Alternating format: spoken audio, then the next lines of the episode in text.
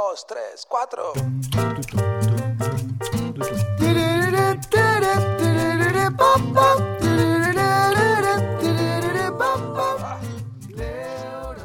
La idea de invertir se está posicionando en la cabeza de las personas. Yo desde hace 10 años que vengo hablando de la necesidad de invertir y cada vez son más los actores que se suman a esto de decir hagámonos cargo de nuestro propio futuro, porque quizás el sistema previsional no sea tan sólido como pensamos.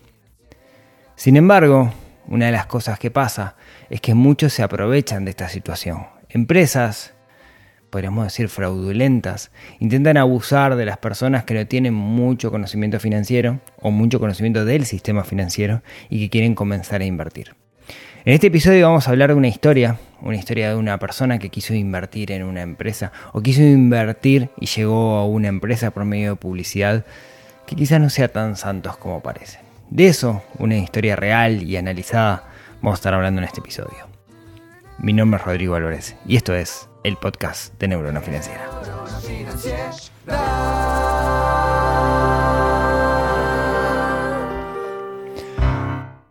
Muy buenos días, tardes, noches para todos. Bienvenidos a un nuevo episodio del podcast de Neurona Financiera. Em, les decía, invertir es parte de nuestra vida, debe ser parte de nuestra vida. Y actores como yo venimos charlando desde hace mucho tiempo, desde antes de que el sistema previsional empezara, empezara a dar señales notorias de que debía cambiar, de que tenemos que depender de nosotros mismos y la forma de depender de nosotros mismos es depender de un plan de retiro que armemos producto de la inversión.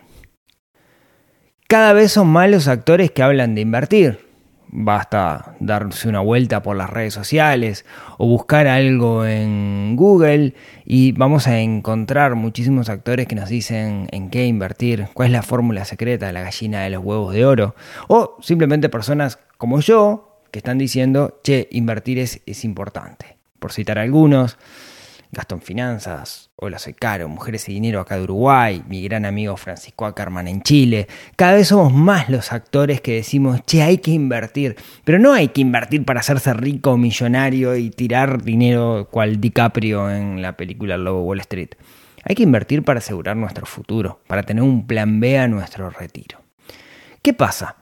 La realidad es que muchos de nosotros, o la mayoría, no sabemos nada de inversiones. No hablamos de inversiones cuando somos chicos, no se nos enseña en la primaria, en la secundaria, en la terciaria.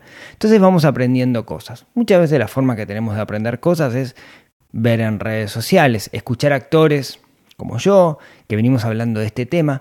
Pero claro, lo que uno puede transmitir en redes siempre es un barniz Nunca es conocimiento a pleno. Para eso existen otras herramientas, existen cursos, existen capacitaciones, yo tengo plan financiero personal, pero lo que uno transmite es la idea, el concepto. Y eso puede explicar un problema. El problema es que cuando vayamos a ahondar en ese tema, podemos cometer errores, pero no por nuestra culpa. Por empresas que buscan captar inversores que en realidad hay que ver qué intenciones tienen. Y lo que les quiero contar hoy es un caso concreto. Este es un correo que me llegó de una persona, no voy a decir el nombre de la persona y no voy a decir el nombre de la empresa, aunque a buen entendedor, pocas palabras, creo que muchos de los que están acá en Uruguay se van a dar cuenta. Los que no, la idea es analizar un caso de una empresa que de alguna forma, eh, no digo que intentó estafar a alguien, sino que quiso captar un cliente y vamos a ver cuál es el negocio de esta empresa. Pero bueno, empecemos por el principio. Me llega un correo que dice más o menos así. Comencé a escucharte en febrero o marzo de este año, o sea, hace relativamente poco, ¿no? Recordemos que hace cinco años que vengo con esto. A lo que me refiero con un barniz. Quizás quien hace cinco años que está escuchando el podcast tiene un poco más de conocimiento. Alguien que empezó hace tres meses, cuatro meses. Eh, se queda con el titular, ¿no? Y es difícil quedarse con los titulares. Sigo. Hace un par de semanas me puse al día escuchando todos tus podcasts, el primero al último, una locura. Vi que venía haciendo bastante bien los deberes, registro de gastos y ahorrar, y ahora estoy intentando empezar a mover mis ahorros. Acá donde viene el, el titular, ¿no? El titular es, nos damos cuenta de que eh, estamos ahorrando, ahorrar está bien, etcétera, etcétera, pero tengo que dar un pasito más y ese pasito más es invertir. Para mí es el paso perfecto o la secuencia perfecta. Porque si yo empiezo por invertir, es como si tuviera un balde con agujeros. Le pongo agua y el agua se va a perder. Entonces, primero tomo el control, primero armo el plan, después tomo el control y después comienzo a invertir. ¿Sí? Esa es como la secuencia perfecta. ¿Qué es lo que me está comentando esta, esta persona? Vamos a ponerle nombre Juan Carlos. Sí, siempre uso Juan Carlos, lo sé. Eh, bueno, Juan Carlos se dio cuenta de que tenía que empezar a invertir. Es el proceso natural, ¿no? Me gustó mucho lo que haces, es de gran ayuda y te felicito. Muchas gracias, Juan Carlos. Em, en el trayecto, mientras escuchaba tus podcasts, cada tanto miraba algo de posibles inversiones. En el recorrido en Facebook me apareció una publicidad de una empresa para invertir en la tan renombrada inteligencia artificial. Bien, vamos a hacer una pausa hasta acá. Una cosa que las... Em, que se puede hacer cuando uno hace publicidad en redes sociales, en este caso Facebook o Instagram, que es la misma red básicamente, Google es lo mismo, uno puede segmentar por interés. ¿Qué quiere decir esto? Si vos escuchás el podcast de Neurona Financiera, seguís a Neurona Financiera, me das like en alguna publicación a Neurona Financiera o a em, cualquier actor que hable de finanzas o de inversiones, Facebook, el motor de Facebook o el motor de Google, se dan cuenta que sos una persona que posiblemente te interese una publicidad sobre inversiones. Entonces, yo si me pongo del otro lado, si soy una empresa y te quiero vender algo, yo puedo segmentar por interés y decir, mostrale esto solamente a las personas que les gusta neurona financiera o que les gustan las finanzas o que les gustan las finanzas personales. Dicho esto, es claro que esta persona mm, en 3-4 meses se empezó a interesar por el tema finanzas y fue segmentado por alguien que le quería vender algo. Y ahora, ah, nada mal hasta ahí, ¿no? Yo cuando lanzo el plan financiero personal, segmento por personas que escuchan el podcast Neurona Financiera, para que todos los que escuchan el podcast sepan que estoy lanzando el plan financiero personal. No tiene nada de malo, ¿no? Bien, sigamos. Em, ah, decía, me apareció una publicidad para invertir en la inteligencia artificial. Bien, eso quiero hacer un doble clic acá. Estamos pasando por un momento, lo que se llama de hype, ¿no? De, mucho entusiasmo sobre el tema de la inteligencia artificial. De hecho, me da la leve impresión que empezó a caer un poquito. Pero hace dos meses era el tema del cual todo el mundo hablaba, ¿no? Inteligencia artificial, Terminator, ¿no? No tenemos que trabajar más, se van a perder puestos de trabajo. Era como un tema que estaba en boga, ahora de alguna manera ya bajó un poquito. Y la realidad es que son pocos los que hoy están usando la inteligencia artificial realmente para su laburo. Hay gente que la está usando, en su mayoría nadie sabe bien cómo usarla todavía. La promesa de que va a cambiar el mundo, pero nadie tiene muy bien claro cómo. Pero quizás sea una oportunidad de inversión. La cuestión es que si prendemos el informativo y están hablando de inteligencia artificial, entramos al diario y hay artículos, ¿cómo se vería esta ciudad según la inteligencia artificial? Por Dios. Y cosas por el estilo, nos da la impresión de que, che, acá hay una posibilidad. Entonces, ¿se podría invertir en la inteligencia artificial? Bueno, la realidad es que nosotros, si, nosotros la vemos ahora, seguramente el mercado ya la vio antes, ¿no? Quizás sea un poco tarde para esto, pero eventualmente hay una oportunidad. Ahora, no existe algo así como invertir en la inteligencia artificial. Hay algunas herramientas, algunos acciones de empresas que están asociados a la inteligencia artificial, por ejemplo, Nvidia, Nvidia no de, ay, qué envidia que tengo, sino Nvidia, la, la, marca de plaquetas gráficas, plaquetas de tarjetas gráficas, que eh, se utiliza por lo que es la GPU, la, la, capacidad de hacer cuentas muy rápido, se utiliza para inteligencia artificial, sus acciones subieron muchísimo. ¿Por qué? Porque se usa para inteligencia artificial. De nuevo, capaz que el mercado ya lo vio, no sé si va a seguir subiendo. ¿sí? Cuando llegamos nosotros usualmente ya llegamos tarde. Hubo gente analista que la tiene muy clara que lo vieron antes que nosotros. Bueno, cuestión es que sí, o existen también otras herramientas tipo ETF que nuclean algunas herramientas de inteligencia artificial y si uno mira la foto de acá a 10 años, capaz que si la, si la inteligencia artificial despega, sus acciones suban. También puede pasar que estemos en el momento de hype y empiecen a bajar después. En realidad es especulativo y no lo sabemos. Pero es una linda forma de llamar la atención de alguien si yo hago una publicidad.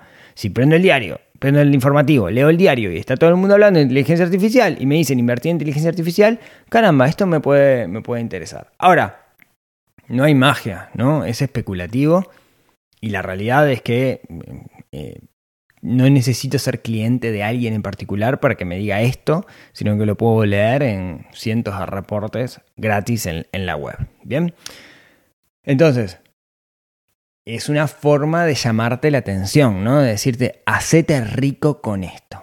Y en realidad es algo especulativo que apunta a una oportunidad. Es el, famoso clickbait, ¿no? Hace clic acá que te voy a explicar la fórmula.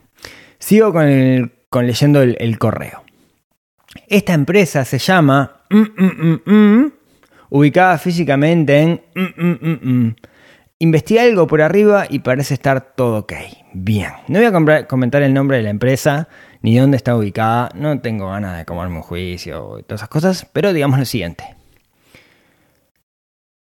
Si yo tengo una empresa en un lugar donde hay otras empresas que son de alto reconocimiento, se da una suerte de efecto transitiva y paso a ser una empresa de alto reconocimiento. No sé, por ejemplo, si hay un lugar donde están instalados un montón de operadores del sistema financiero súper reconocidos y yo tengo una oficinita al lado, en la cabeza de la gente paso a ser un operador del sistema financiero, cuando en realidad quizás no lo sea. Bien, eso por un lado. Si pongo carteles en, la, en el edificio o carteles en la vía pública de esos que se ven de repente por la interbalnearia con el nombre de mi empresa, voy a dar la impresión que soy una empresa sólida. Entonces, uno puede invertir en marketing simplemente para em, demostrar que es más de lo que es. Ahora hagamos un doble clic.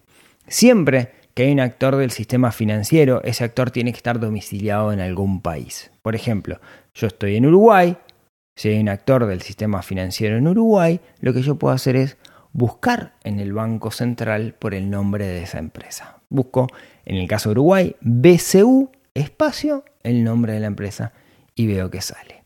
O caramba, en este caso en particular, no encontré que esta empresa estaba reglamentada, sino todo lo contrario. De hecho, encontré alguna sanción del Banco Central porque decía que en algún momento de la historia, hace unos cuantos años, estaba captando fondos y no tenía la figura legal para poder hacerlo.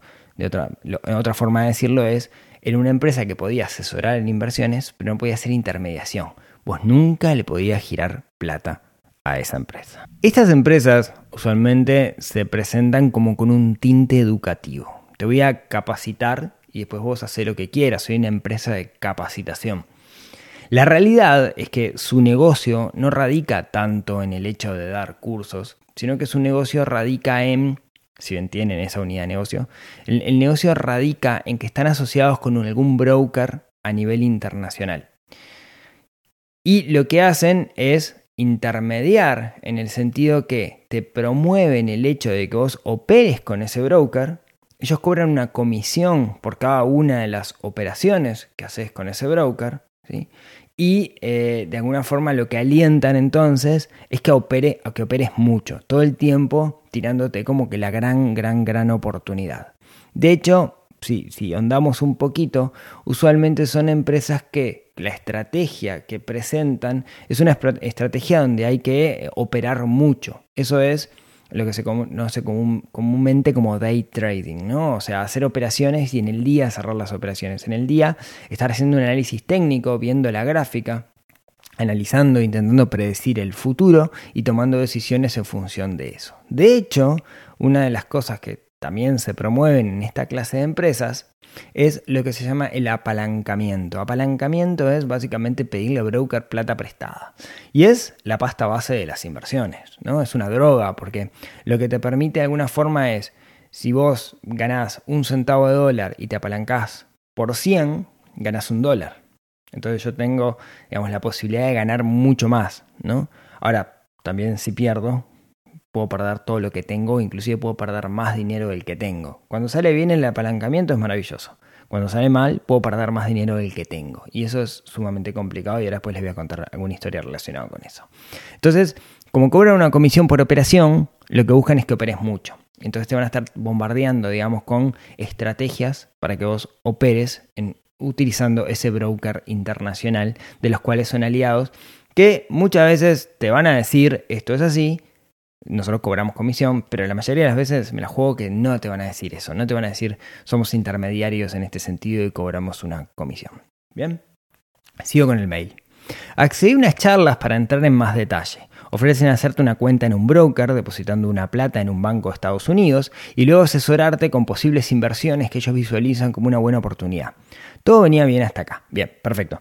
Te, abren una cuenta en un broker en el exterior y vos depositas y fondeás directamente la cuenta. O sea, la cuenta no pasa por, por ellos. Eso está bien, digamos, porque si esta empresa eh, fuera asesor de inversión, que no sé si lo es en este momento, si tiene ese título, no lo encontré en el Banco Central, eh, no podría captar fondos. Para captar fondos tiene que ser portfolio manager, tiene que ser corredor de bolsa, tiene que ser un portfolio manager, ¿no? Eh, gestor de portafolio, perdón, que tiene un portfolio manager, pero no puede ser un asesor financiero que lo único que puedes asesorar según las normas del Banco Central. Bien, sigo leyendo. Em, ah, bien. Eh, ah, perdón, una cosita. Les, cuento, les cuento una historia. Mm, la vez pasada charlaba con alguien que en otra empresa que no es esta hizo un curso de trading. Básicamente lo estaba haciendo porque estaba apelando a un modelo educativo. Recordemos que el trading, esto de comprar y vender rápidamente, implica dedicarle tiempo, o sea, no es una inversión pasiva, sino todo lo contrario, es casi un trabajo, podríamos decir, donde hay que tener un, estar muy despierto cognitivamente y donde la mayoría de las personas cuando digo la mayoría es más del 90% pierde plata. Es un juego de suma cero y hay algunos que son más inteligentes y logran ganar a los demás. Nuestro problema es que siempre pensamos que somos los más inteligentes de la habitación y eso usualmente no es así. Una vez me contaron una historia de alguien que hizo un curso, también lo mismo. Eh, entró por la parte educativa, le abrieron la cuenta en un broker, ese broker le permitió comenzar a operar y en poquito tiempo ganó mucho dinero. ¿A costa de qué? A costa de estar apalancado digámoslo así, pues supongamos que invirtió 5 mil dólares y el día después tenía 10 mil dólares, ¿no? Duplicó el dinero. Entonces, en vez de sacar los 5 mil dólares originales, dijo, pero yo si hice esto y hago de nuevo voy a sacar 20 mil. Hizo de nuevo la misma jugada y perdió. De hecho, como estaba apalancado, perdió más dinero del que tenía. ¿Qué le sugirió el broker? Pero pedí un préstamo. Pedí un préstamo y te puedo recuperar con esto. Pidió el préstamo, le hizo caso al broker perdió de nuevo, todavía está pagando el préstamo más lo que le debe al broker. ¿sí? Siempre es una jugada súper, súper, súper arriesgada y no es lo que buscamos nosotros a la hora de construir un plan financiero o un sistema de inversión propio. Lo que buscamos es que sea algo donde minimicemos el riesgo y esto está muy lejos de eso. Bien, continúo con el correo. Soy del interior, nuevo en este mundo, un trabajador en una fábrica que estudió electrónica y está dando los primeros pasos en el mundo financiero. La inseguridad está pleno ante cualquier movimiento que pienso hacer. De, de, agarro, de ratos agarro embalaje y de ratos me congelo. Y eso nos pasa a todos. Siempre es sumamente costoso depositar dinero que nos costó mucho laburo, porque nuestra adversión al riesgo es baja. ¿sí? Entonces tengamos presente eso. Siempre es costoso hacerlo. Entonces, eh, es algo que nos va a pasar y, justamente creo que los buenos asesores de inversión lo saben y por eso nos acompañan en este proceso de invertir, de hacer nuestras primeras, em, nuestras primeras armas y nos hacen un acompañamiento. Eh, sigo leyendo el correo. En la última reunión le dije que quería ver otras opciones al muchacho. El muchacho se refiere al vendedor, ¿no? Al, quien le estaba presentando el broker. No le gustó nada y se molestó. Hasta el momento era lógico, ya que avancé y luego retrocedí un poco. Lo entendía. Luego me tiró que no iba a encontrar nada mejor que ellos. Si veía otra oferta similar, seguro sería más caro o algún estafador, que los únicos mejores en este tipo de negocio eran ellos. No me pareció nada buena su actitud, pero bueno, cada uno es como es. Acá es donde se le fue la moto, ¿no? Y demostró eso de que estaba a punto de cazar una víctima y en ese momento la víctima se escapó y se le fue la moto al vendedor, ¿no? Ya acá es donde demuestran la hilacha. Regla general, donde vayamos a comprar algo y ese que nos está vendiendo nos habla mal de la competencia, desconfío. ¿sí? Eh, tenemos que hablar o mejor dicho, tenemos que demostrar lo que somos y no hablar lo que somos, y no conozco a nadie que hable mal de la competencia y que tenga un muy buen producto. Si vos tenés un buen producto, no necesitas hablar mal de la competencia. En todo caso, puedes hacer énfasis en tus fortalezas, pero decir yo soy el mejor los demás son unos chantas, no, ahí ya se denota, digamos, de que se le fue un poco la moto en este, en este proceso, ¿sí? Así que mm, creo que nuestro amigo Juan Carlos al, olfateó bien lo que estaba pasando acá. Entonces, Juan Carlos termina preguntándome, eh, por este evento quería hacerte las siguientes consultas. ¿Conoces esta empresa? Pipi, ¿Qué te parece? ¿Cuántas empresas hay en Uruguay que ofrecen este tipo de servicio? Bueno, a ver definamos cuál es el servicio. Ahondando un poco con Juan Carlos, lo que Juan Carlos me dijo, él que ya tenía invertido cierto porcentaje de renta fija y lo que estaba apelando era invertir en renta variable, o sea, tener parte de tu portafolio en renta variable. Cuando hablamos de renta variable, hablamos de acciones, hablamos de ETF, hablamos de cosas que en principio no podemos predecir cuál va a ser el resultado y por eso, por definición, tiene un poco más de riesgo. Cuando yo opero en el mercado, pues tengo tres opciones básicamente. Una es abrir una cuenta con un operador del mercado local, que está registrado ante el Banco Central, y que ese operador lo que me permita sea eh, eh, operar en mercados financieros. Bien, lo que se llama comúnmente los corredores de bolsa. La otra opción es abrir una cuenta en un broker internacional por las mías, y operar, por ejemplo, Interactive Broker, Ameritrade, etc. Y la otra opción que tenemos es eh, utilizar un asesor de inversión que me tire piques y que eh, me ayude en la apertura de la cuenta a nivel de Estados Unidos, por ejemplo, y me diga qué es lo que tengo que hacer o me ayude a hacerlo, pero no le puedo girar nunca plata a ese asesor de inversión porque ahí es donde está el tongo, eso es lo que no está autorizado para ser un asesor de inversión. El resto de las estrategias el resto de las estrategias tienen un alto nivel de eh, desconfio, podríamos decir, y había que analizarlas. Por ejemplo, plataformas online que hay apps para invertir, tenemos que ver en dónde están domiciliadas, tenemos que ver dónde están reguladas, tenemos que ver si estoy comprando directamente la acción o es un market maker en realidad, lo que quiere decir que nunca estoy comprando la acción, si me fomentan el apalancamiento, tengo que tener cuidado con esas cosas. No quiere decir que sean estrategias inválidas, pero tengo que tener mucho, mucho, mucho cuidado. Lo que es cierto es que si a mí viene un actor local que con una eh, bandera educativa en realidad busca abrirme una cuenta en un broker internacional, seguramente seguramente esté comisionando sobre eso y su modelo de ingresos venga más por el lado de la comisión. Entonces va a promover el hecho de que yo opere mucho en vez de promover que yo gane. ¿sí? Entonces tengamos mucho cuidado con ese lado.